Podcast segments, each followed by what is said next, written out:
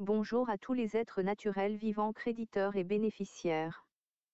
Trust, confiance, administration, gérance, institution du droit anglo-saxon, étrangère au système juridique français, common law, reconnu par la Convention de la Haye du 1er juillet 1985 mais non ratifiée par la France arrangement patrimonial, du patrimoine de droit, à fin multiple établi par acte entre vifs ou à cause de mort, nous sommes considérés morts depuis la naissance car disparus en mer, à l'initiative d'une personne nommée constituant, l'État, dont l'objet est de placer certains biens dans l'intérêt du bénéficiaire, vous, enfin l'État par votre consentement tacite, nommé trustee, le surnom, qui est investi du pouvoir ou du devoir, surtout le devoir d'obéir et de payer, à charge d'en rendre compte. Sinon c'est la rue, prison, etc., de gérer ou de disposer conformément à son investiture et à, à la loi, des biens à lui confier, lesquels figurent à son nom sur les titres mais constituent une masse distincte qui ne fait pas partie de son patrimoine, donc vos biens ne sont pas à l'État, seulement votre nom sur les titres lui en donne la jouissance. Equivalent en France par la fiducie. Fiducie, la fiducie est un transfert de propriété soumis à des conditions d'usage ou de durée. Cette notion existe principalement dans le droit anglais sous le nom de trust, dans le droit allemand, treuan, ainsi que dans le droit musulman sous le nom de waqf.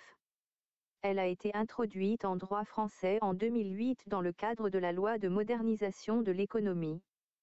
Une fiducie est un contrat nommé entre trois personnes, le constituant, le fiduciaire et le bénéficiaire, qui doit respecter un certain nombre de mentions obligatoires pour être valable. Par ailleurs, le contrat doit, à peine de nullité, être enregistré dans un délai d'un mois à compter de sa constitution. En conséquence, le contrat doit être conclu par écrit. D'après l'article 2018 du Code civil archive, les mentions obligatoires sont, sous peine de nullité. Les biens, droits ou sûretés transférés. S'ils sont futurs, ils doivent être déterminables. La durée du transfert, qui ne peut excéder 99 ans à compter de la signature du contrat. L'identité du ou des constituants.